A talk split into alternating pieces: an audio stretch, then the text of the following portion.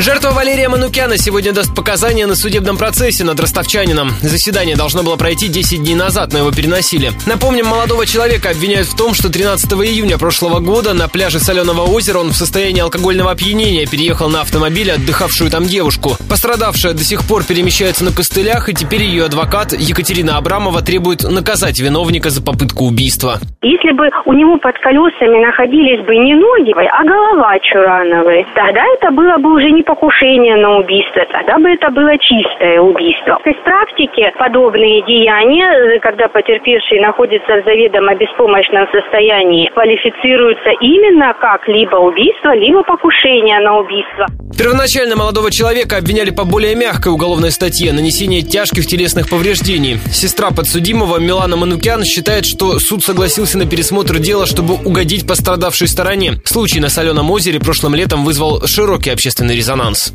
Даже, в принципе, прокурор возражала против этого ходатайства, потому что прокурор сказал, что это преждевременно, так как не допрошены еще свидетели. Однако вот такое вот решение было вынесено, но, как нам объясняет адвокат, это вынесено для того, чтобы не сагрессировать еще больше потерпевшую сторону. Ну, то есть, чтобы потом потерпевшая сторона не стала предъявлять претензии, что суд не поддерживает как бы, сам подсудимый утверждает, что совершил наезд случайно. Перед этим он поссорился с отдыхавшими и спасался от них на автомобиле.